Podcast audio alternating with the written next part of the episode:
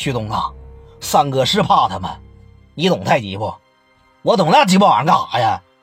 你听三哥告诉你，这太极里边有一句话叫“四两拨千斤”啊，你别着急。说你看，等进屋的，三哥来帮你安排。老三，你把枪收起来。杜老三这一瞅，不是，东哥，打不打他？梁旭东一瞅，三哥，矮人一头了，咋他妈整啊？啊，咋他妈整啊？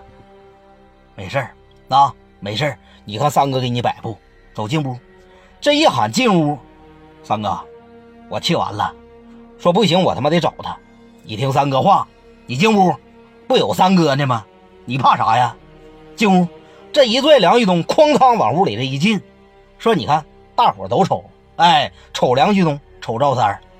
等说进到里边，赵三脑瓜子一转啊，咱得说三哥这脑袋确实太够用了，那不是一般的够用啊，有点惊人了。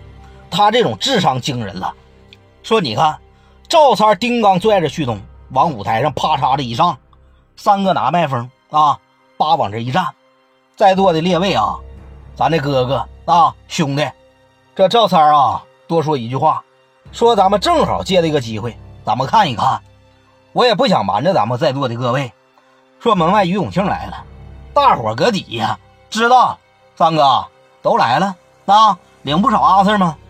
什么意思啊？这是啊，说啥都有了。三哥这一瞅，所以说啊，我赵三，我为什么说那么一句话？大伙还记不记得了？我就说。如果旭东领着咱们玩社会，咱们能混得很好，哎，咱们能越混越大，最起码说咱们社会人是一条心。大伙说是还是不是？你说底下这一瞅啊，那肯定的，三哥，那对呀，旭东社会呀。你反观那边啊，我赵三不怕得罪人，我不怕说两句实话，